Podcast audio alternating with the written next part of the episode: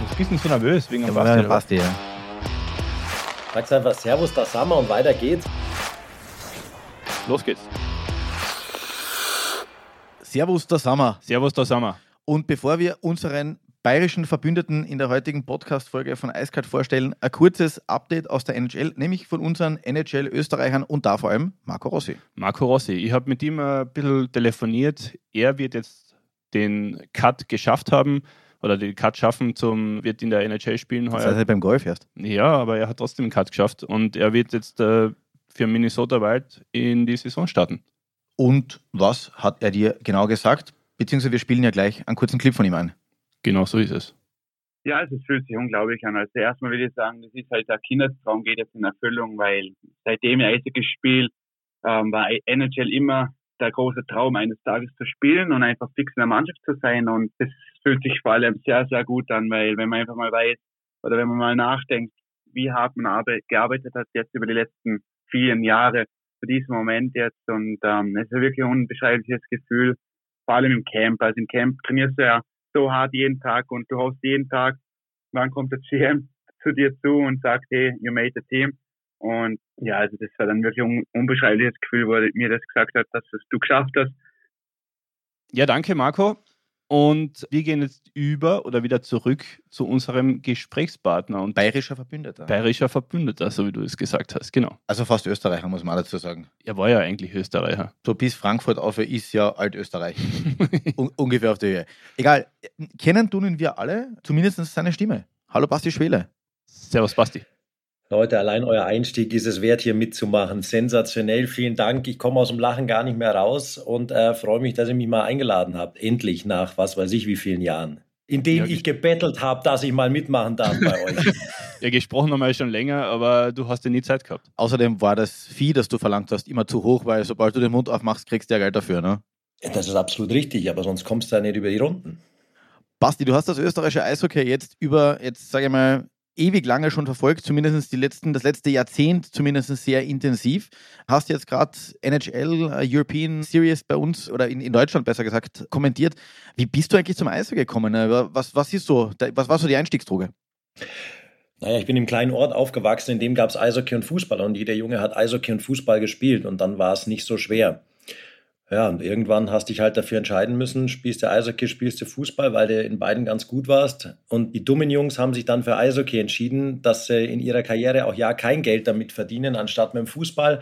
Ich war einer davon. Das hat nicht lang gehalten, weil die Karriere nicht so gut war, wie sie eigentlich verlaufen sollte, wie man sich das halt ausmalt, wenn man klein ist. Und dann dachte sich irgendjemand, red halt einfach über Eishockey. Und anscheinend hat das ganz gut geklappt. Besser als es Spielen auf jeden Fall. Und so bin ich dazugekommen. Und da braucht es viele Zufälle, da braucht es dann ein richtiges Timing, dass du irgendwo bist. Ich brauche es euch nicht erzählen, wie das ist mit dem Fernsehen dann auch noch mit, äh, wer hat die Rechte, wo, wann, wer will dein Gesicht sehen, deine Stimme hören, wer will es nicht. Es ist ziemlich kompliziert, aber deswegen lande ich am Ende im Eiskalt-Podcast und damit ist die Karriere schnell erklärt. Kaufhauseröffnungen und Eiskalt Podcast. Jetzt, geht's bergauf. Jetzt geht's Wir machen dich berühmt. Ja, ich habe ne, hab auch eine eigene Schere, um das rote Band durchzuschneiden. Du hast dich jetzt ein bisschen billiger verkauft, als du in Wirklichkeit bist. Du hast äh, hochgespielt, zumindest, glaube ich, Bayernliga. Du hast DEL, äh, sorry, am Ende hast du in der Bayernliga gespielt, so muss man sagen. Du warst aber auch in der DEL. Und wenn man sich die Entwicklung des Eishockeys vor allem im deutschsprachigen Raum anschaut, ich sage jetzt mal DEL, Schweizer Liga, Österreich, ja, du hast quasi den Vergleich, du hast äh, zumindest Deutschland, Österreich kommentiert. Wie hat sich das Eishockey... Schweiz auch. Ja, Schweiz auch, genau, Entschuldigung. Ja. Wie hat sich ja. das Eishockey im, im deutschsprachigen Europa entwickelt, aus deiner Sicht? Du hast ja wirklich alles gesehen.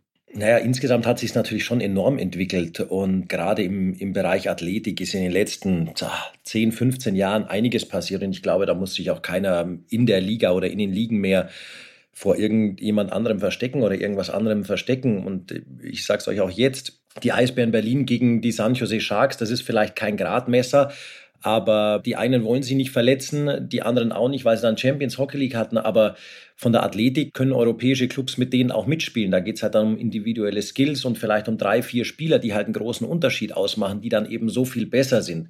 Aber insgesamt glaube ich, dass vor allem in Mitteleuropa Eishockey eine enorme Entwicklung genommen hat. Das sieht man ähm, am Schweizer Eishockey. Am deutschen Eishockey, auch bei den Nationalmannschaften, die für mich immer das Allerwichtigste sind, um zu zeigen, wo steht das Land mit seiner Sportart. In Österreich ähm, hatten wir auch diese gute Entwicklung, diesen Weg zumindest, glaube ich, eine Zeit lang. Und da ist es leider wieder ein bisschen andersrum gegangen. Bevor wir jetzt auf dieses Thema kommen, Basti, was natürlich der Fall ist. Ihr wolltet doch lachen und lustig sein. Ja, ja, ja, ja, Wir ja, wollten nicht so ernste Themen machen. Ja, ja, ja, ja, aber das müssen wir trotzdem.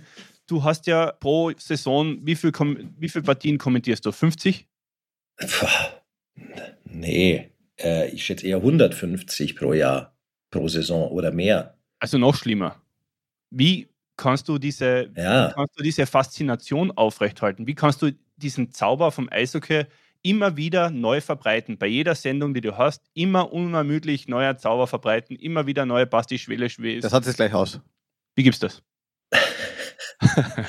Ja, es ist einfach die, ich, ich glaube, du musst schon, du musst diese, diese Sportart einfach lieben und du musst sie in gewisser Weise auch verstehen, du musst mit ihr gehen, du musst, du musst sie auch in gewisser Weise leben. Irgendwie gelingt mir das wohl ganz gut, aber du musst dich auch selbst verändern.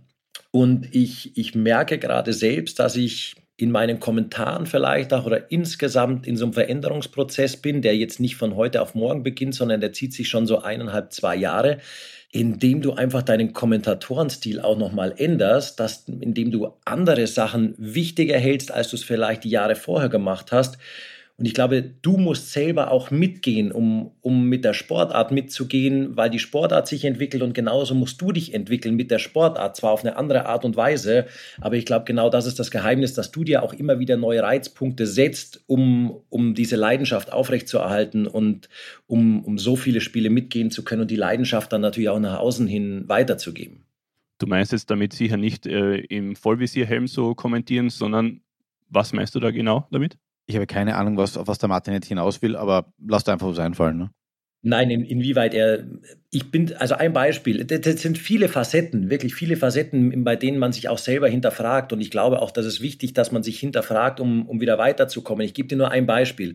In der DEL gibt es jetzt Live-Stats. Der Puck hat ja jetzt einen Chip drin und da gibt's alles. Und die Spieler sind verchippt und es gibt nur noch, wie schnell ist der Puck, wie schnell ist der härteste Schuss, wie viel Kilometer in dem Spiel ist ein Spieler gelaufen, was war seine Höchstgeschwindigkeit. Es also gibt beim Stefan wäre es wahrscheinlich so schon- 300 Meter, die er gelaufen ist in einem Spiel, wo man das herauschippen würde, oder? 300 Meter vorne blaue Bei Linie. wem? Bei Beim mir. Stefan. Weil ich war davor berüchtigt. Ich war, Blaue be- Linie, ich war berüchtigt klopfen. dafür, das eigene Drittel nur von Hörensagen zu kennen. Also ich, ich Ja, weiß jetzt- aber als Stretchman, äh, als Stretchman machst du taktisch eine sehr wichtige Aufgabe davon. ab, ab der eigenen Du blauen Linie ziehst die Verteidiger mit und gibst deiner Mannschaft so viel Platz in der neutralen Zone. Der So- zieht die so- Wurstverkäufer so- mit, nicht die eigenen Verteidiger. So gut hat es noch nie jemand erklärt. äh, mir fehlen die Worte, aber das eigene Drittel war für mich immer Mordor. als- Lieber weit vorne als weit hinten. Er Genau. kannte es nur von der Ansichtskarte. Entschuldigung, wir haben dich unterbrochen. Zurück zu deinen Hockey-Stats. Das ist absolut okay. Das ist absolut okay. Ich kann meinen Fokus noch ein bisschen halten. Es geht darum, dass Eishockey von Zahlen bestimmt wird, von schon immer. Und du äh, verleitest dich als Kommentator vielleicht natürlich auch, nur auf Statistiken zu gehen und das noch auszupacken und das noch auszupacken. Und ich bin gerade auf so einem Weg, der schon länger dauert, wo ich eigentlich wegkommen will davon, von diesen Zahlen, wo ich das Eishockey persönlicher machen will, wo ich vielleicht mehr auf persönliche Eigenschaften, auf persönliche Sachen von den Spielern wieder eingehen will. Weil diese Zahlen kann sich jeder Fan online live ziehen, überall. Warum, warum soll man die nochmal verbraten? Und dann geht es ja auch um so Sachen wie zum Beispiel, ähm, alle haben, schießen alle 0,4 Überzahlspiele ein Tor und was weiß ich. Welcher Zuschauer soll sowas denn verstehen? Das ist mir, ich glaube, man muss es einfach halten in der jetzigen Zeit, weil die Aufmerka Aufmerksamkeitsschwelle von den Zuschauern, glaube ich, auch eher sinkt. Und wir wissen ja auch, die Verweildauer ist nicht mehr so lang, wie das alles war. Und deswegen bin ich eher dafür, persönliche Geschichten mehr einfließen zu lassen und Eishockey an sich auch statistisch wieder zu vereinfachen und nicht zu verkomplizieren. Aber diese persönlichen. Aber das ist nur ein Entwicklungsschritt und ein Aspekt jetzt. Der Diese- Rest würde die Zeit sprengen diese persönlichen und mein Kopf. die du ansprichst, ist das nicht extrem schwierig ähm, überhaupt zu bringen, weil die ganzen Vereine, diese ganzen, diese ganzen Clubs, die äh, versuchen ja eigentlich den Sport glatt zu bügeln. Also man kriegt ja kaum mehr was mit, was die Spieler im Hintergrund machen, oder? Ist das nicht äh, schwierig, da überhaupt äh, irgendwas Persönliches rauszuziehen? Ja, über, über einen Club ist es schwierig, da gebe ich dir recht, aber du musst halt, das ist schon immer sowas, du musst halt einen Kontakt mit den Spielern pflegen und mit den Spielern sprechen und äh, das ist auch nicht so, dass die Spieler dann sagen, äh, nee, habe ich keinen Bock drauf. Ja, wenn sie keinen Bock drauf haben, dann ist es so, aber äh, die meisten freuen sich eigentlich, wenn sie da was erzählen können oder ich frage dann aber auch immer, Leute, kann man das erzählen, darf man das erzählen oder wollt ihr das nicht? Und das geht schon, aber du hast schon recht, dass das natürlich von Vereins- oder von Clubseite die wollen immer weniger rausgeben, das stimmt. Wir sind beim Thema Geschichten. Basti, erzähl mal, was so hinter den Kulissen vorgeht. Könnte man dich jetzt um drei Uhr in der Früh aufwecken, vor den Fernseher setzen, Mikrofon hinstellen und du würdest das Ding runterkommentieren? Das könnte ich dir sicher machen, aber das ist nicht die Qualität und das ist nicht der Anspruch, den ich selber an mich habe. Das würde in gewisser Weise gehen, aber nicht so, wie ich das gerne hätte. Jetzt kommentierst, du, jetzt, jetzt, kommentierst du 150 Spiele im Jahr. Wie, wie kannst du die dann qualitätsvoll darauf vorbereiten? Oder vielleicht mal ganz anders, wie bereitest du dich auf ein Spiel vor? Ist das jetzt, rufst du die halben Spieler an, weil du halt die Nummern in deinem im iPhone drinnen hast, äh, äh, lass da ein paar Geschichten erzählen oder wie, wie kann man sich das vorstellen? Und vor allem, wo, von wo kommentierst du das? Nee, du musst alle, du musst ja trotzdem so, so ein paar Grundstatistiken musst du ja immer aufarbeiten ähm, und, und auch so ein paar Grundeigenschaften, die ich von meinen Spielern gerne, äh, die ich gerne erzählen würde oder die für mich wichtig sind, die auf ein Blatt Papier kommen müssen. Und ähm, du brauchst schon, wenn den Club noch oder wenn ich eine Mannschaft nicht hatte, brauche ich zwischen sechs und acht Stunden für eine Mannschaft. Wenn ich die Mannschaft jetzt schon öfter hatte in der Saison, dann äh, geht es auch mal in zwei oder drei Stunden, wenn ich sie auch dann schon mal live gesehen habe und ungefähr was weiß. Und zum Glück ist es ja mittlerweile so, dass man wieder rankommt. Man muss nicht so viel telefonieren, man kann ja auch vor Spielen jetzt wieder mit den Leuten sprechen und das macht es um einiges einfacher. Die Frage ist immer schwierig an den Journalisten zu stellen. Gibt es eine Mannschaft, die du lieber kommentierst als eine andere? Ja, am liebsten eine Mannschaft gibt es, die ich am allerliebsten kommentiere und das ist die deutsche Eishockey-Nationalmannschaft und die ist mir auch sehr ans Herzen gewachsen und äh, da kann ich schon, da muss ich ein bisschen sagen, ja, ich bin so ein bisschen Fan und ich tue mir schwer, so ein Spiel der deutschen Nationalmannschaft, vor allem bei einer WM, auch neutral zu kommentieren, aber ich glaube, das wird, das wird dann auch hin und wieder verziehen. Das wird unser kürzester Podcast. Sind wir schon fertig oder was? Bei der deutschen Nationalmannschaft sind wir schon mal kurz mit dem Mikro runtergefahren. da müsst ihr die Fragen besser auswählen, Freunde. Weißt du, ich habe mal mit so einer Frage gerechnet. Ich stelle euch auch die Fragen in eurem Podcast. Jetzt, wir drehen das Ganze um. Ich habe mit einer Frage zum Beispiel gerechnet, ey, du warst echt lange in Österreich unterwegs und ähm, was vermisst du zum Beispiel an Österreich, seitdem du nicht mehr die österreichische Liga machst oder sowas? Eine Bier reinlegen und Carsten oder so. Nächste Frage. Boah. Das ist, äh, wir drehen das echt um, weil ich habe die Fragen und du hast die Antworten, Martin. Das ist ja, perfekt. Ich, ich kenne dich ja. So passt Ja, aber pass auf. Ja, pass bevor, auf. Bevor es da jetzt zu einer Täter-Opfer-Umkehr kommt. Äh, gut, ja, die, guter die, Punkt. Die, die, die, Chance, die Chance geben. Nimm, ah, na, na, Moment, Moment, Moment. Jetzt sind wir noch nicht fertig. Oh Gott. So weit sind wir noch nicht. Denn. Ich habe genau gewusst, der kappert unseren Podcast.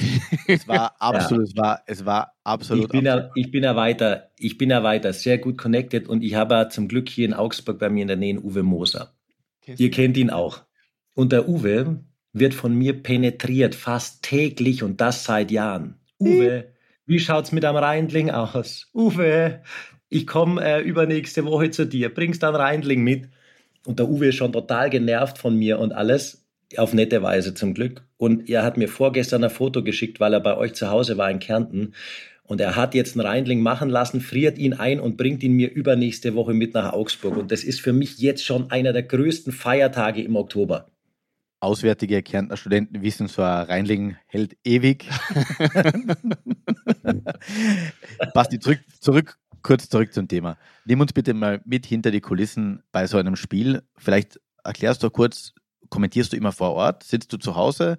Äh, was sind die lustigen oder netten Geschichten, die man da so raus, rausklemmt? Und was sind auch die Geschichten, auf die man als Kommentator ein bisschen vorbereitet sein muss?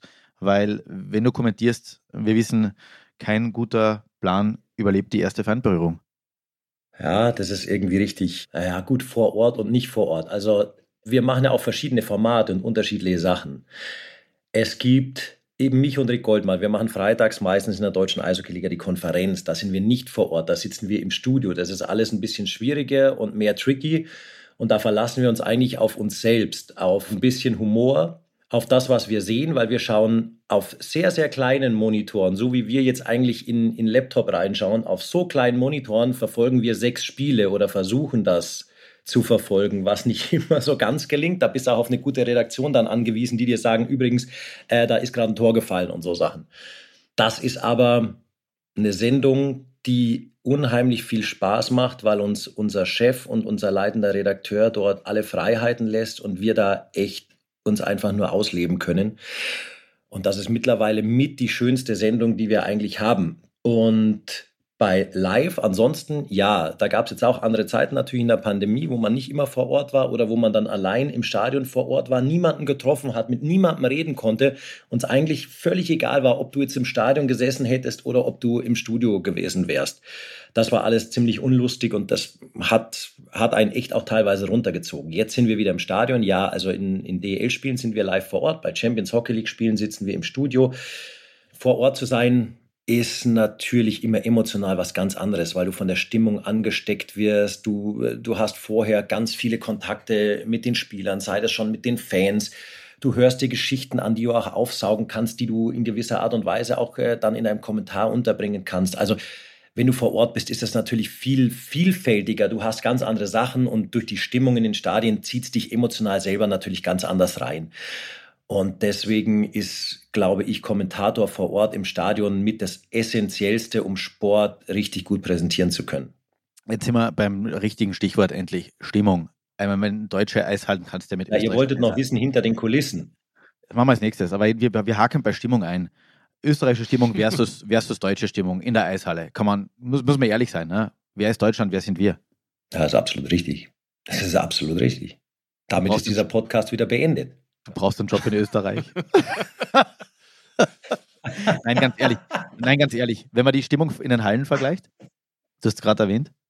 Ich glaube, das ist total unterschiedlich. Du hast in, in Deutschland auch Publikum, das jetzt vielleicht äh, nicht immer so enthusiastisch ist und alles mitgeht. Ich finde in Österreich zum Beispiel in, in kleinen Stadien, ich, ich liebe das zum Beispiel. Ich liebe es, kleine, kompakte, alte Eisstadien, weil da kracht es einfach richtig. Da hast du da hast du insgesamt, bist du näher am Puls, bist du, bist du näher an dieser Emotion dran, als in einem, in einem 18.000er Stadion, wo das vielleicht insgesamt nicht so rüberkommt. Ähm, bei dir im Kommentar oder am Kommentarplatz, aber vielleicht auch gar nicht auf dem Eis.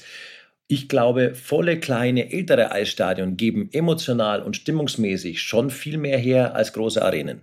Ich kenne dich ja von aus Servus TV Zeiten. Wir sind dann immer oder nach Spielen meistens runtergegangen in, in den Kabinentrakt und sind dort gestanden. Und du hast immer folgendes Witziges gesagt: Hey, wir müssen jetzt da runtergehen, wir müssen die Atmosphäre aufsaugen, selbst nach dem Spiel. Hat sich das bei dir mittlerweile geändert oder machst du das noch immer? Nein, das ist, das ist wirklich immer noch so. Mir ist, es, mir ist diese ganze Atmosphäre um so ein Spiel rum, während dem Spiel, nach dem Spiel, vor dem Spiel, das ist, ist mir total wichtig, weil mein Kommentar lebt auch von Emotionen und ich muss diese Emotionen aufsaugen, um, um selber in diese Emotionen zu kommen. Und das ist mir, das ist mir so wichtig. Und deswegen muss ich auch immer äh, so viel, so viel sprechen auch vorne. Da nerv ich auch viele Leute dann immer, ja, jetzt kommt er schon wieder, jetzt will er schon wieder was wissen und äh, emotional und erzähl doch mal eine Geschichte. Ja, aber für mich braucht es das einfach. Andere brauchen das nicht, aber ich brauche das. Und mir ist es auch wichtig, mich immer auszutauschen gleich nach dem Spiel. Auch, auch da, weil du da diese überschüssigen Emotionen nochmal loswerden kannst vielleicht.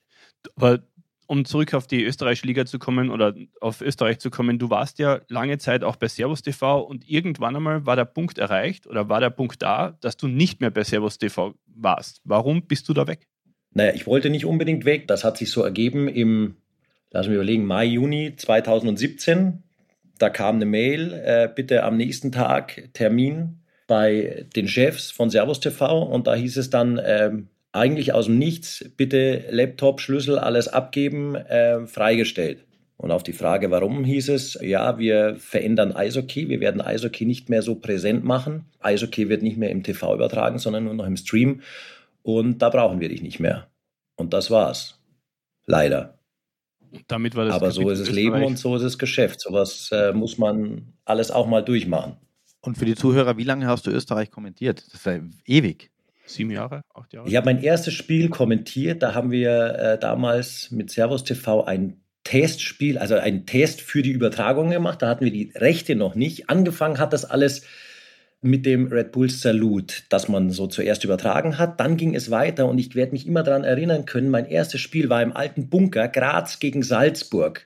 Das war ein Ligaspiel. Ich meine, es war sogar ein Playoff-Spiel. Da bin ich mir nicht mehr ganz sicher. Und das haben wir übertragen als allererstes so als Test. Und nach diesem Test sind noch ein paar Wochen vergangen und dann hieß es übrigens, ähm, wir übertragen ab nächste Woche, wir, äh, ab nächstem Jahr, wir haben die Rechte geholt und äh, die damalige erste Bank Eishockey-Liga wandert jetzt äh, zu Servus TV und wir machen das mit Laola am Freitag und dem Servus Live-Spiel am der Servus Hockey Night am Sonntag und dann sind da alle Rädchen angelaufen und ich meine, es waren halt immer noch vom Standard von allem, es waren die geilsten Eishockey-Übertragungen jemals, die man da, glaube ich, geliefert hat. Das war ganz, ganz großer, hoher Standard, der unheimlich viel Spaß gemacht hat. Also 2009 war dieses erste Spiel und dann ging es los und mein letztes Spiel, meine ich, habe ich gemacht in den Playoffs 2018 und ich meine, das war in Bozen. Und auch da vermisse ich weiterhin die äh, Bar einfach im Bozener Stadion. Mit Forstbier, wie? First, First, First, First, First, First, Firstbier. Forst. Forst, Forst ist auch am Helm drauf. Ja, genau. Forst. Ja, da sind der Kollege, zwei, zwei, Bäume dabei, deswegen habe ich da First gelesen. Der Kollege Quendler kennt sich bei Biermarken ja. außerhalb des First und Forst. First ist, ist Englisch. Ich bin nur bei Hirta, Villacher und bei Corona. Corona, da muss man jetzt dazu sagen, die Biermarke, die Biermarke nicht die dritte Infektion. Also ja, richtig, richtig. Bleiben wir kurz bei den emotionalen Momenten in Österreich. Geilstes Spiel, das du jemals kommentiert hast? Ich kann mich an kleine Sachen erinnern, ich bin mir nicht sicher, ob du es kommentiert hast, aber eine kleine Wirtshausrauferei zwischen Klagenfurt und Zagreb mit gefühlten 2000 Strafminuten, jede Polsterschlacht bei, bei, bei einem Trikotklau. Trikotklau, da war alles dabei, genau, ja. Ja, da war ich nicht bei dem Spiel. Nächste Frage. Niemals geschlossene Frage. Wir bleiben dabei. Geiste Partie, die du immer kommentiert hast und vor allem vielleicht ein bisschen Derby-Erinnerungen auch. Hast du doch einige kommentiert. Das, also geilste Partie ist wirklich schwer, weil es, es gibt so viele und ich bin ja emotional in vielen Partien sehr, sehr schwer dabei und deswegen ist so eine Partie rauszufiltern echt schwer. Es gab auf jeden Fall immer, immer wunderbare Sachen und äh, was bei mir auch drin bleibt, ist damals der Meistertitel von, von Linz in Linz, weil diese Party danach einfach sensationell war, die ganze Nacht durch in Linz. Ich weiß, das ist schwer für Details, euch. Details, Details, Details. Äh, Details. Naja, das, das, ging, das ging eigentlich schon los, dass alle in der Kabine saßen. Und ich glaube, in der Kabine allein dort in Linz ging das bis um, keine Ahnung, lass mich überlegen, drei, vier Uhr nachts. Und dann ging es noch weiter mit dem Pertl durch die Häuser, durch ganz Linz durch. Und ich weiß gar nicht, ob es da überhaupt noch ins Hotel ging oder es ist schwer nachzuvollziehen äh, am Ende des Tages nach so vielen langen Jahren. Auf jeden Fall war diese Party sensationell, insgesamt gesehen. Wir hatten dann, da kann ich mich auch erinnern, immer den Meister lange auswärts. Das heißt, der Meister musste ja erst heimfahren, um zu feiern. Und deswegen waren die Meisterpartys danach äh, nicht mehr so ausgiebig. Eine heftige Meisterfeier war die, war es 2000, müsst ihr mir helfen. Zwei, wann waren die Caps Meister? 2016 oder 2017? In Klagenfurt? 2017. Ja, sag. Weil da sag, wurden die Caps in Klagenfurt Meister. Ja. Das werde ich auch nicht vergessen. Als die Caps da in Klagenfurt Meister wurden, hatten die nichts. Die hatten nichts. Die hatten in der Kabine nichts. Die hatten nichts zum Feiern. Die saßen da einfach nur da. Und äh, dann haben alle Jungs irgendwie Philipp Wohlfahrt auch von Servus, der ist dann in VIP-Raum hochgegangen. Klagenfurt hat dann irgendwie Tabletts mit Bier runtergeholt, damit die Jungs irgendwie anstoßen konnten.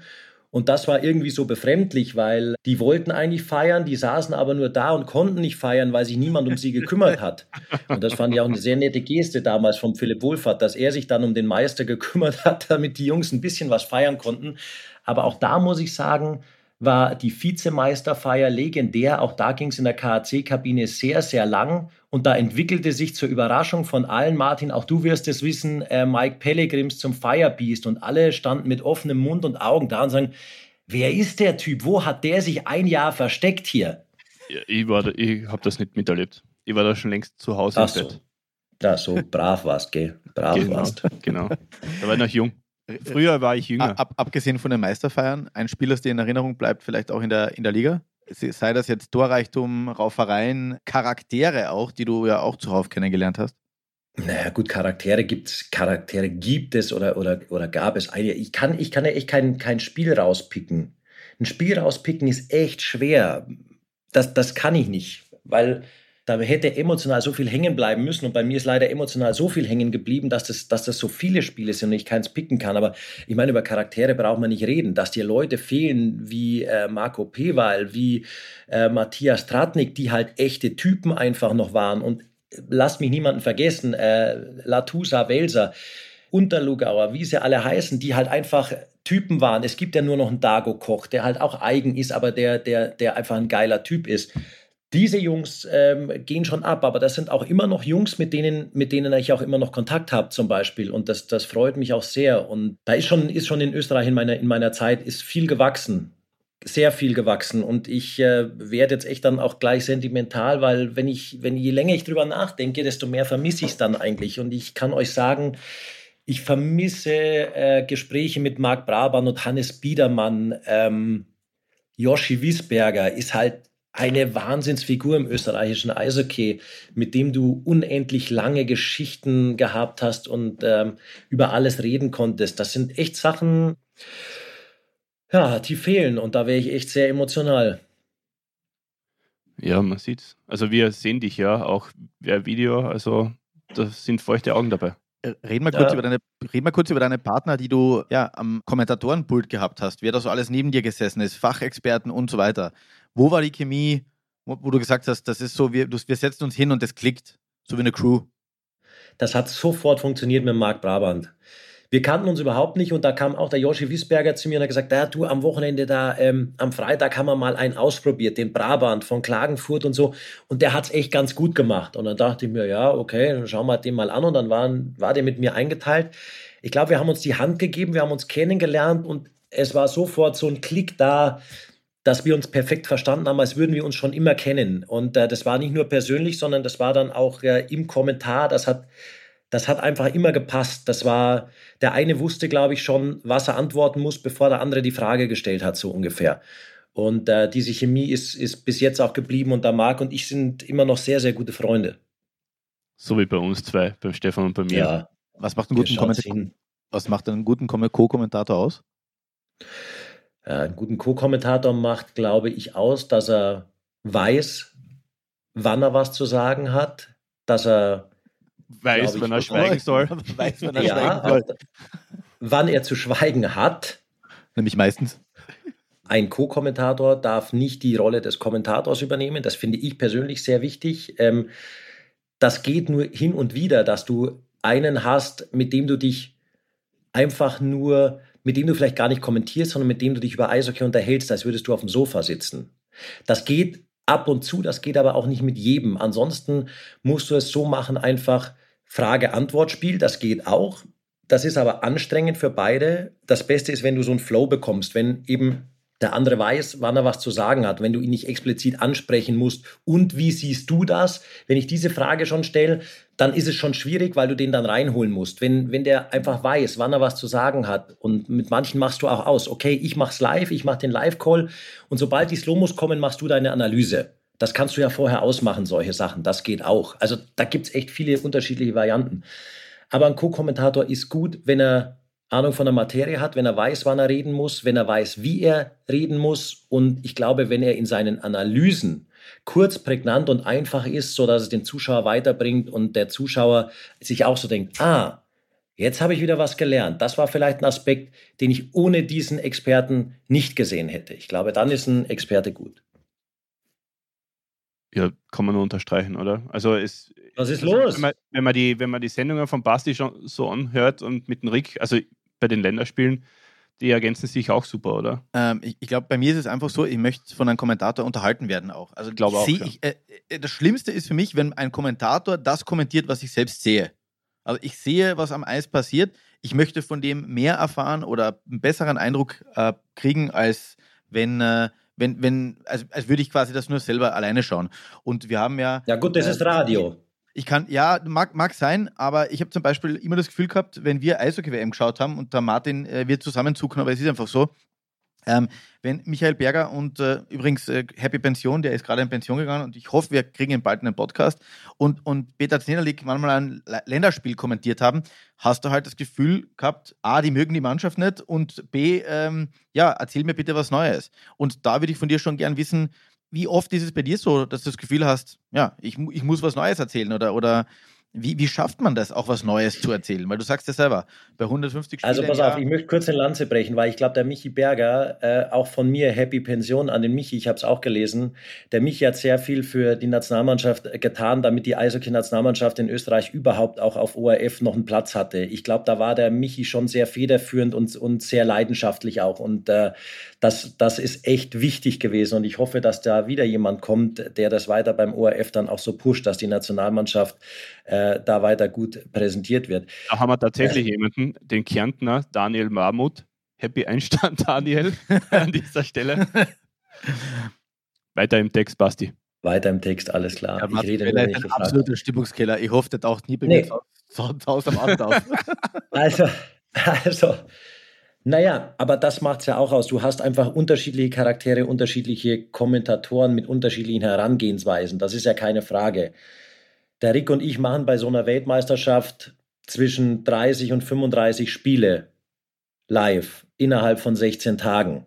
Dass du da nicht immer am Eishockey bleiben kannst und auch nicht willst, weil du ja sonst komplett bekloppt im Kopf wirst, das ist auch klar. Und wir haben halt auch einen guten Weg gefunden, uns zu ergänzen, der Rick und ich einfach. Das ist auch mittlerweile so eingespielt und trotzdem schafft es der eine, den anderen immer wieder zu überraschen. Und ich glaube, auch das ist so eine, wir bleiben halt auch nicht stehen, sondern wir machen uns auch Gedanken, was können wir anders machen? Wo können wir noch tiefer reingehen? Wo müssen wir vielleicht gar nicht mehr so tief reingehen? Ähm, wo spielt der Unterhaltungseffekt vielleicht auch nochmal eine übergeordnete Rolle? Das sind auch Fragen, die wir uns stellen, die wir, was wir auch vorbereiten. Also wir, wir gehen ja auch nicht hin und kommentieren einfach runter, sondern wir überlegen uns, zum Spiel ähm, Frankreich gegen Italien. Was können wir machen? Was können wir zum Thema machen? Ey, komm, äh, wenn es lustig wird, lass uns äh, Louis de Funès als Thema machen und solche Sachen. Also das sind, das sind auch Entwicklungen und das sind, das sind Sachen, wo wir zum Glück auch von unseren Redaktionen viele Freiheiten kriegen. Und ich glaube, das ist wichtig für, für, unser, für unser Schaffen und ich glaube, dass das auch wichtig fürs Publikum ist, weil, wie ihr auch schon richtig gesagt habt, man muss unterhalten werden und man will unterhalten werden. Nein. Bin ich euch zu lang oder oh. was sind meine Antworten? Oh, oh nein. Nein, doch. Oh. Auch Na, das ist eine Kunst, so lange, so lange zu reden, bis der andere eh abschaltet und man, ja, ja, das wird schon stimmen, aber eigentlich nichts verstanden hat. aber du hast es richtig angesprochen, ihr seid ja auch schon nominiert gewesen für Preise im TV-Segment, äh, für Unterhaltung und so weiter. Aber nur nominiert, wir haben noch nie irgendwas gewonnen. Ja, also wenn ihr, uns wenn ihr uns auszeichnen wollt, gerne, wir nehmen ja. alles. Zurück zum Punkt ihr, habt, ihr seid eben nominiert worden. Ihr habt das Eishockey irgendwie auch auf eine andere Stufe gehoben ihr, mit eurem Unterhaltungswert. Also seht ihr euch da auch zum Teil ein bisschen als Vermarkter? Nein, Nein, als Vermarkter nicht. Wir sehen uns, glaube ich, als Vermittler, um, um Eishockey größer zu machen, um den Leuten Eishockey schmackhaft zu machen, um den Leuten einfach zu zeigen, Eishockey ist ein geiler Sport, Leute. Ähm, fangt das an zu spielen oder schaut euch das zumindest an. Es ist eine der interessantesten, der schnellsten Sportarten. Es macht einfach nur Spaß und ich glaube, das ist halt die Leidenschaft, die, die wir beide für diesen Sport seit Jahrzehnten oder seit wir klein sind haben, diese Leidenschaft einfach weitergeben zu wollen. Äh, trotzdem muss ich beim Thema Vermarktung bleiben. Ähm, in Deutschland. Magst du uns sponsern? Sehr gerne, Martin. Ja, Wir haben noch Plätze frei. Nur mit den, Bier. Den kannst du umdrehen, da fällt nichts aus. Zum Thema Vermarktung zurück. In Deutschland hat es ja jetzt TV-Verträge gegeben mit Magenta, die da richtig Kohle in die Hand genommen haben und die Vereine die Liga sponsern. Warum ist da oder wie ist das möglich gewesen, dass da so ein Batzenvertrag rausgeschaut hat für, für den deutschen Markt? Also da bin ich insgesamt der falsche Ansprechpartner, weil ich weder bei Vertragsverhandlungen noch sonst irgendwas dabei bin. Das ist, ist eine ganz andere Baustelle. Äh, da bin ich ganz weit weg davon. Aber ich glaube, es spricht einfach dafür. Ich meine, Magenta Sport macht jedes einzelne Spiel der deutschen Eishockey-Liga live. Vom ersten Spieltag bis zum letzten Playoff-Spiel. Du kannst jedes Spiel deiner Mannschaft in der ganzen Saison sehen. Das ist ein Service, den es vorher so auch noch nie gab, der Wahnsinn ist. Und ähm, gerade in Pandemiezeiten, als niemand ins, ins Stadion durfte, hat Magenta echt viel Geld in die Hand genommen. Da gab es natürlich auch kurzfristige Spielabsagen, wo dann die ganze Technik schon aufgebaut war und, und, und. Und ähm, aber die, die Quoten stimmen einfach. Eishockey ist da bei Magenta Sport weiterhin ein, ein, Wachstumsfaktor und die sehen einfach, dass die Leute da Bock drauf haben, dass das, was sie anbieten an Eishockey, Sinn macht und dass die Leute es gut finden. Und da ist es schon ein Commitment, ist es schon eine echte coole Hingabe von Magenta Sport, dass sie erstens langfristig mit der DEL verlängern und dann auch noch äh, schon um einiges mehr Geld geben, als der bisherige Vertrag dann war. Wie schwierig ist es da in Österreich? Äh, It's a commitment. Ja, ja, wie schwierig ist es da in, in Österreich, was glaubst du, in, diese, in diesen Bereich zu kommen oder zumindest im abgespeckten Bereich, dass man das in ein gesundes Verhältnis stellt? Ich glaube, das große Problem ist, dass man sich einig werden muss. Ich, ich glaube, die Liga oder die, die Clubs innerhalb müssen sich einig werden und sagen, äh, wir wollen auch, glaube ich, gemeinsam vermarktet werden und vielleicht so, so, ein, so Player finden, der vielleicht das Gleiche mit uns macht, dass wir die Chance haben, alle unsere Spiele präsentieren zu können. Äh, es ist ja nur, jeder, jeder macht jetzt sein eigenes Ding, jeder hat seine eigene Technik in der Halle. Bei Magenta ist es halt alles ist es halt alles einheitlich und das, das macht auch natürlich das, das äh, ich hasse dieses Wort, aber ich muss es jetzt sagen, das Produkt Eishockey besser. Ich, ich hasse Produkt, weil Eishockey ist für mich Leidenschaft und Eishockey ist Business auf der einen Seite, ja, und es gehört dazu, aber diese, diese Einigkeit und Einheitlichkeit, wie so Spiele präsentiert werden, ich glaube, das ist schon wichtig. Und da muss man halt einen Konsens finden, da muss man einfach zusammenkommen und da muss man, glaube ich, ein eigenes Konzept, wenn es nicht aufgestellt ist, aber das weiß ich nicht, das wisst ihr besser. Da muss man halt auch an, an Partner, an mögliche Partner vielleicht rangehen und sagen, hey, wir sind eine Liga, wir äh, 12, 14, 13, 15 Vereine sind eine Einheit. Wir möchten das so, könnt ihr uns das anbieten? Habt ihr da nicht Bock drauf? Wir äh, bieten euch Folgendes an. Wir sind eine super Werbeplattform für euch. Bitte steigt da ein. Ich glaube, diese, dieses, diese Einheit muss her. Eigentlich, eigentlich war der Weg ja schon einmal besser. Also in Österreich, finde ich, war der Weg schon einmal auf einem ja. gesünderen Weg. Ja. Damals war aber auch so, dass Entertainment auf Entertainment nicht vergessen worden ist. Wir haben drinnen gehabt die Cable Guys und wenn du dich zurückerinnerst, äh, da war jede Woche war da irgendwas dabei, wo du gesagt hast, unglaublich, dass da, Unpackbar, ja. was da was da los war und das war ja für österreichische Verhältnisse total neu. In Deutschland ist das dann sogar besser auch eingeführt worden, vermarktet worden und total. In Deutschland ist es danach erst gekommen, ja. Genau, so ist es, ja. Bleiben wir bei den Cable Guys, oder? Basti, was waren denn so die also da waren, da waren einige durchaus deftige Sager dabei und ich glaube, es muss für dich als Kommentator, obwohl wir als Eishockeyspieler alle wissen, was da unten teilweise geredet wird, immer wieder lustig, oder was da alles rauskommt.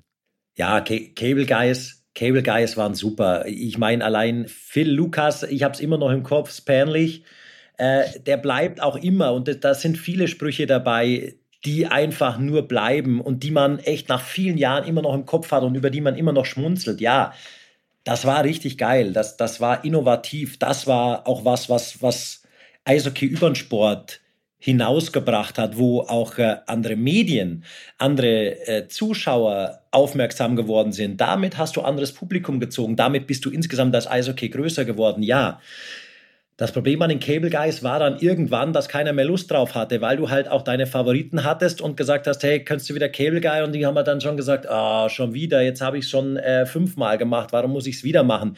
Dass das so ein bisschen abgeflacht ist und dass man die Cable Guys nicht mit einer anderen Rubrik oder irgendwas weiterentwickelt hat. Da gäbe es sicher auch noch die ein oder andere Möglichkeit.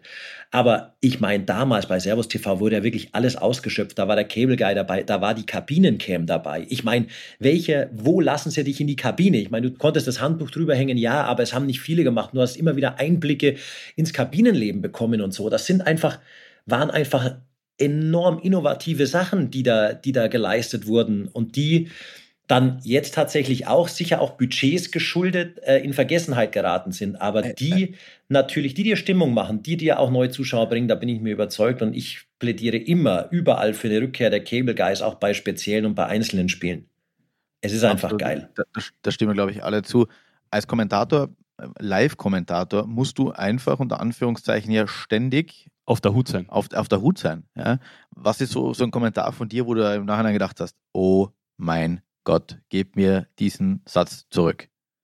Das habe ich nie gedacht. Da taste ich mich dann aus und fange ganz groß zu lachen und laut zu lachen an, vielleicht auch mit meinem Co-Kommentator, sodass es sonst niemand hört. Also wenn man mich länger nicht sprechen hört, dann weiß man, dass ich vielleicht gerade einen Lachflash wegen irgendwas habe. Ich meine, so ein Satz, der kommt dir nicht mehr zurück. Der ist halt dann gesprochen. Ja, und das gibt's auch zuhauf. Und ich, ich bin auch, auch das ist sowas. Früher wolltest du vielleicht den perfekten Kommentar machen und ja, keinen Fehler machen. Ich glaube, zu so einer Live-Reportage gehören auch, gehört auch so ein Fehler, auch weil auch das wieder zeigt, na, es geht alles nicht perfekt. So ein Spiel ist nicht perfekt. Warum soll ein Kommentar dazu perfekt sein? Das geht alles nicht. Du musst halt insgesamt, es ist schon, es ist schon sensibler geworden, auf was du zu achten hast, was du sagst. Das ist, ist echt was, wo du, das hast du auch vorher im Kopf und denkst dir, ah, kannst du es wirklich sagen, kannst du es nicht sagen? Vor fünf, zehn Jahren hast noch gesagt, scheißegal, ist mir, ja, natürlich hau ich es raus, natürlich sage ich es. Das sagst du jetzt vielleicht nicht mehr. Da muss ein bisschen, muss man ein bisschen vorsichtiger mittlerweile mit, mit allen Sachen in der Gesellschaft sein. Das macht es ein bisschen schade, aber es geht ja immer noch, dass man Spaß runterbringt oder reinbringt. Jetzt hast du, jeder hat so irgendwo einen Chef sitzen, der halt schaut, ob die Arbeit gut ist. Bei dir hören, was wie viel, 10.000 Leute zu. Wie ist denn das so mit den Fan-Interaktionen? Ähm, wie oft kommt denn das Feedback? Hey, Schwele, absoluter Schwachsinn, was hör du auf, hör, hör auf, bitte, hör auf. Der Gnade. Tu das Richtige ständig. hör auf. Nein, durch Social Media kämpfst du natürlich ständig durch sowas. Und ähm, ich bin der Meinung, entweder du nimmst es an, entweder du hältst dem Stand oder nicht.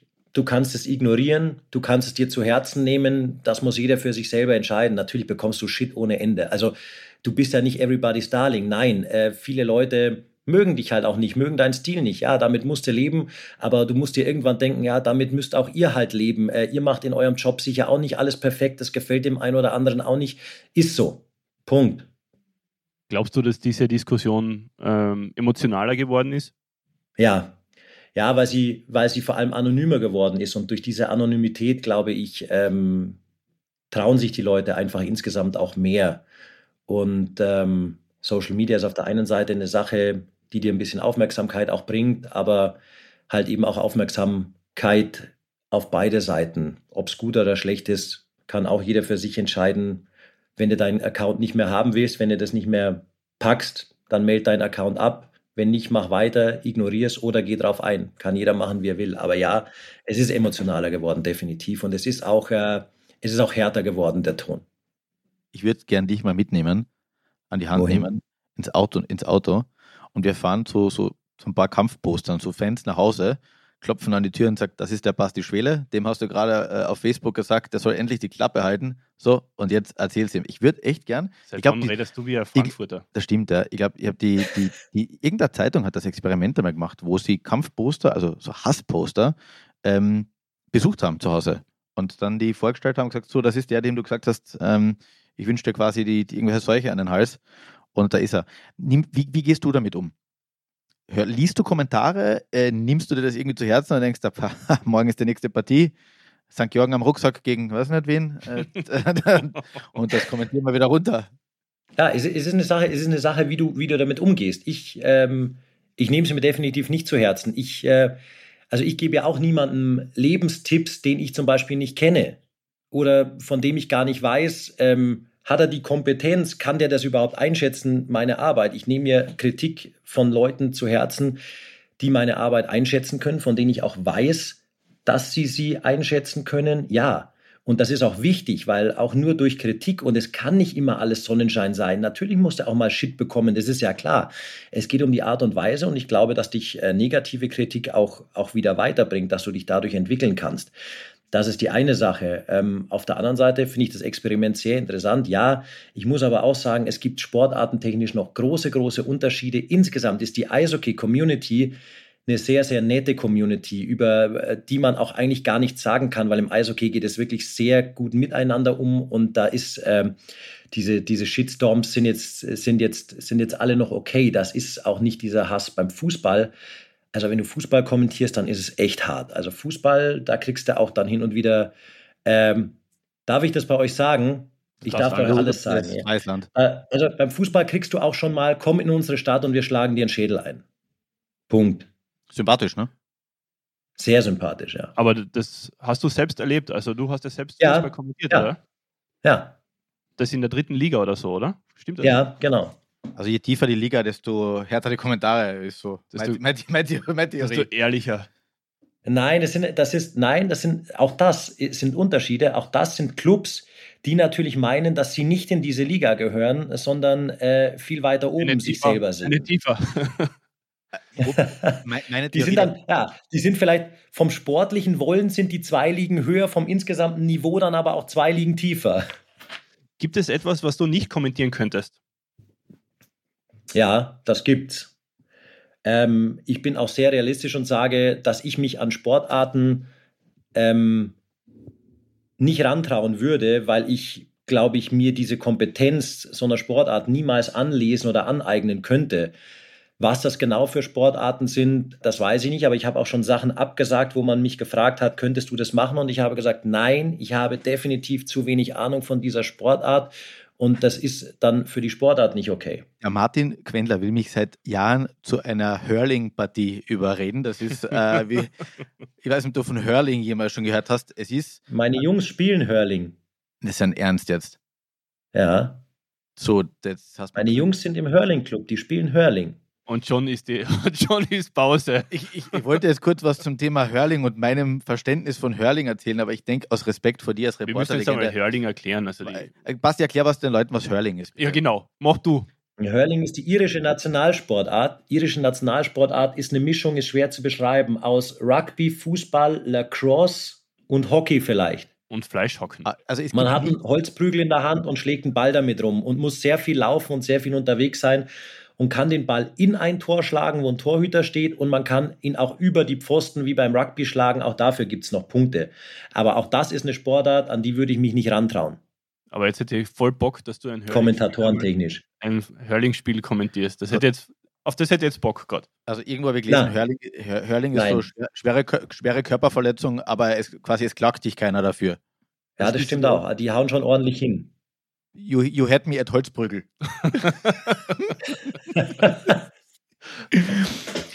Was wolltest du eigentlich sagen, gell?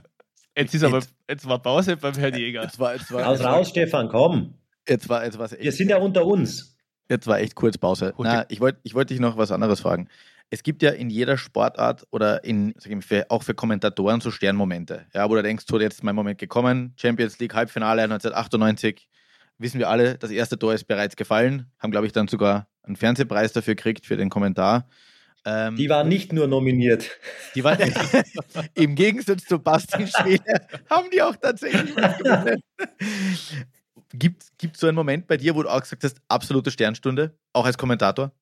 Ja, ja, auch wenn ich es im Nachhinein anschaue. Vielleicht ein bisschen, insgesamt zu emotional, aber das sind zwei Spiele mit der deutschen Nationalmannschaft. Das ist einmal bei der Heim-WM 2017 in Köln, als äh, Freddy Tiffels den entscheidenden Penalty schießt äh, gegen Lettland, so dass Deutschland ins Viertelfinale kommt. Und es ist natürlich dieser, dieser Penalty-Shot von, von Marcel Nöbels im Viertelfinale gegen die Schweiz, als Deutschland dann mal wieder im Halbfinale steht 2021. Das sind natürlich schon ähm, das sind Momente, von denen erholst du dich auch äh, nicht so schnell. Ich kann mich noch erinnern, da in Köln bei, nach diesem Tor saß ich mit einem Nervenzusammenbruch noch eine Stunde nach Spielende am Kommentatorenplatz und bin als letzter aus der Köln Arena rausgegangen. Ich konnte mich nicht bewegen, ich wusste nicht, was mit mir los ist. Das war ein kompletter Nervenzusammenbruch. Warte mal, Basti, da hören wir uns das einmal vielleicht ganz kurz an. Da hören wir mal rein, wie du damals Spitze. abgegangen bist. Die Mannschaften treiben das hier auf die Spitze. Das Penaltyschießen entscheidet. Tiffes, der gebürtige Kölner. Tiffes, er macht! Tiffes! Und die deutsche Mannschaft steht im Viertelfinale! Ja, unglaublich. Also wie das da äh, los war bei dir am Kommentatorenplatz, brutal, oder? Wie cool ist dieser Freddy Tiffels? Ja, das war Wahnsinn. Das war auch. Das war ja so ein Comeback-Sieg der deutschen Mannschaft, so ein unbedingtes, egal wie du gewinnst, du musst gewinnen, um bei der Heim-WM ins Viertelfinale zu kommen. Und das war, das war sowas, wo dich auch das komplette Stadion mitgerissen hat. Also, so habe ich die Köln Arena noch nie erlebt. Das war, es war alles schwarz-rot-gold. Es war so eine unfassbare Stimmung. Dieses Spiel hatte alles. Da hast du von tiefster Enttäuschung bis größter Euphorie alles mitgenommen und das gipfelte halt in diesem Penalty-Shootout. Und es war einfach, das war komplett surreal, das Ganze. Und so ging es dann auch weiter. Und ich, ich saß da wirklich, ich saß danach dran, nach diesem Spiel. Ich war heilfroh, als ich endlich ins Studio abgeben konnte und ich saß dann auf diesem Platz Und ich weiß gar nicht warum, aber mir liefen nur noch die Tränen runter und das hat eine Stunde gedauert, bis ich hatte Schnappatmung ohne Ende. Es ging nichts mehr. Ich musste dort sitzen. Ich konnte weder sprechen noch sonst irgendwas machen. Ich konnte die Zusammenfassung danach nicht mehr kommentieren. Es war ein kompletter Nervenzusammenbruch nach diesem Spiel. Wahnsinn. Zweiten, zweiten, dann, dann muss ich nachschießen. Olympiafinale. Deutsche Nationalmannschaft. Das muss ja auch unglaublich. Da war ich gar nicht dabei, da hast schlecht recherchiert. Das hat, hat mit, aber das muss ja trotzdem, also von, vom Moment her, war das für mich trotzdem der geilste deutsche Eishockey-Moment. Ja, natürlich, natürlich. Aus sportlicher Sicht ja, aber wenn du nicht dabei bist, erlebst du es ganz anders. Also wenn ja. du es nicht kommentierst, erlebst du es ganz anders. Vielleicht hast da erlebst du es als Fan. Natürlich war das brutal emotional. Und wir saßen hier mit der kompletten Family, sind wir in der Früh aufgestanden natürlich und saßen alle zusammen äh, vor der Glotze und haben das Ding reingezogen. Aber äh, als Zuschauer bin, äh, nehme ich Spiele ganz anders mit als, als als Kommentator. Vorbilder als Kommentator? Gibt es jemanden, wo du sagst, Dan Nein. Rosen? Keine Ahnung. Nein. Nein. Nein. Nicht. Jaromir Jager, hat immer gesagt, Jaromir Jager hat immer gesagt, Lieblingsspieler Jaromir Jager. Damit war das Thema wieder durch. Oh, immer noch Jaromir Jager. Ja, genau. Ähm, ja, das, das, ist auch was anderes. Aus Spielersicht ist es was anderes. Als Kommentatorensicht glaube ich, ähm, kannst du, kannst du dich anlehnen an Leute, die du gut findest, aber ich glaube, du musst so schnell wie möglich deinen eigenen Stil finden. Und deswegen lohnen sich Vorbilder nicht, weil du niemanden kopieren willst eigentlich. Also so war es bei mir zumindest immer. Ich wollte nie jemanden kopieren. Ich wollte, ich habe schon echt so, also ich war schon schwerst motiviert und habe gesagt, ja, ich will das, ich mache das und äh, ich will auch meine eigene Note haben und wollte nie bei irgendjemandem irgendwas kopieren. Du meinst Granato-Style? Äh, was ist das? Das ist ja, ist, ja, ist ja nur ein Hashtag. Und der hat sich ergeben auch aus dieser Wahnsinns-Heim-WM, weil wir da ähm, unsere WhatsApp-Gruppe ähnlich benannt haben. Von daher kommt das. Das sind ja, das sind dann so ein paar individuelle Sachen, die sich ergeben haben, ja, aber das hat nichts mit dem Kommentar zu tun. Bleiben wir noch kurz, weil du hast Spieler erwähnt. Spektakulärster Spieler. Gibt es einen Spieler, wo du gesagt hast, du hast so viele Spiele in deinem Leben gesehen, aber den kannst, an dem kannst du nicht satt sehen? Oder irgendjemand, wo du einfach sagst, Mischung aus Charakter, Können, ähm, Unterhaltungswert. Naja, das war, das war früher natürlich auch, als, als ich selber gespielt habe, hatte ich immer so, Steve Eiserman war so der erste, den ich wirklich bewundert habe über seine Art und Weise, wie er die, die Franchise geführt hat in Detroit, wie der gespielt hat. Äh, ich habe wegen ihm auch damals in jungen Jahren immer äh, die Nummer 19 gespielt und so. Das war schon echt, das war ein sportliches Vorbild, ja. Das war aber irgendwie so das Einzige. Spieler, die jetzt so, so sind, die hängen bleiben, da gibt es natürlich auch gibt's viele. Ich meine, ich habe Matthias Tratnik immer bewundert für die Art und Weise, wie er gespielt hat, weil er auch seinen eigenen äh, Stil durchgezogen hat. Der, der, Bulldozer ist halt einfach durch. Der hatte, der hatte auch eine Art, die keiner anderer konnte. Der hatte diese Leidenschaft, die Härte, die ich bewundert habe, die Art und Weise, wie er gespielt hat. Das ist ein Spieler, der, der dir mit seiner Art, mit seinem Stil in Erinnerung bleibt ohne Ende. Es sind andere Spieler wie, wie jetzt aktuell ein Marcel Nöbels, der einen ganz eigenen Eishockey-Style hat, der ruhig aussieht, der technisch so unfassbar begabt ist, der ein Spiel komplett allein an sich ziehen kann. Und das sind einfach Spieler, die siehst du, die siehst du unheimlich gerne. Ich sehe auch einen Corby Holzer, der seine Verteidigerrolle komplett eigenständig interpretiert und einen ganz eigenen Spielstil hat. Auch den sehe ich unheimlich gern spielen in der Nationalmannschaft. Das ist aber, glaube ich, auch, wie du Eishockey selber siehst, aber wie du Eishockey-Spieler an, an sich siehst, die dich dann begeistern und die dich mitreißen. Aber es gibt schon ein paar, die sehe ich einfach unheimlich gern und die bleiben auch, auch, auch immer im Gedächtnis von ihrer Art und Weise, wie sie spielen. Du hast ja das angesprochen, deinen Nervenzusammenbruch eben 2017. Also Eishockey-Übertragungen sind jetzt nicht so gesund, auch immer sehr stressig. Gibt es einen Punkt, wo du sagen würdest, das war es dann für mich. Also das, wenn das passiert, dann höre ich auf und dann mache ich, dann suche ich mir was anderes, dann wäre ich, keine Ahnung, Handwerker, Tischler, irgendwas in der Richtung. Installateur, du kannst heutzutage mm. damit ein Millionenvermögen scheffeln. Das, ich weiß, ich, ich ärgere mich immer noch, dass ich in Pandemiezeiten nicht eine Ausbildung nebenher gemacht habe, nochmal schnell im, im handwerklichen Bereich. Also das ist kein Witz, das hatte ich mir auch lange überlegt. Vielleicht mache ich es irgendwann auch noch. Ich glaube, wenn ich niemand mehr hören will, das merkst du auch irgendwann. Ich meine, dann kriegst du auch nur noch Shit, dann merkst du auch, die Leute wollen dich nicht mehr hören. Und ich glaube, wenn du selber merkst, dass das Feuer nicht mehr da ist, dass diese Emotion nicht mehr da ist, die du brauchst für solche Spiele, ich glaube, dann ähm, solltest du vielleicht selber merken, dass es nicht mehr das Richtige ist. Ist ein gutes Schlusswort, oder? War das das Wort zum Sonntag? Das Und fehlst du auf jeden Fall? Also Absolut. wirklich? Ja, ihr fehlt mir schon auch. Ich, ihr, ihr merkt das ja. Naja, je, so je, länger ich drüber spreche, desto emotionaler wird das für mich auch wieder. Äh, das hättest du aber schon besser verkaufen können, dass wir dir fehlen. Ja, das war jetzt. Das war ein bisschen schlecht. Das war. Ich kann euch doch nicht vor der Sendung schon loben. Dann hebt ihr zwei mir da auch noch ab. Drei Sterne auf TripAdvisor. Will not visit again. Basti Schwele, vielen herzlichen Dank. Du fühlst uns wirklich, das sagen wir jetzt noch einmal extra, weil du und hast. unseren Hörern, glaube ich auch. Du hast äh, Hörerinnen und Hörern. Hörerinnen und, und Hörer. genau, danke. weil du hast, und das ist deswegen, glaube ich, Job well done. Du hast Eishockey richtig, richtig gut und richtig, richtig emotional verkauft. Und um das geht es am Ende des Tages. Genau das freut mich. Danke, Basti. Ich danke euch fürs Einladen. Danke, Jungs.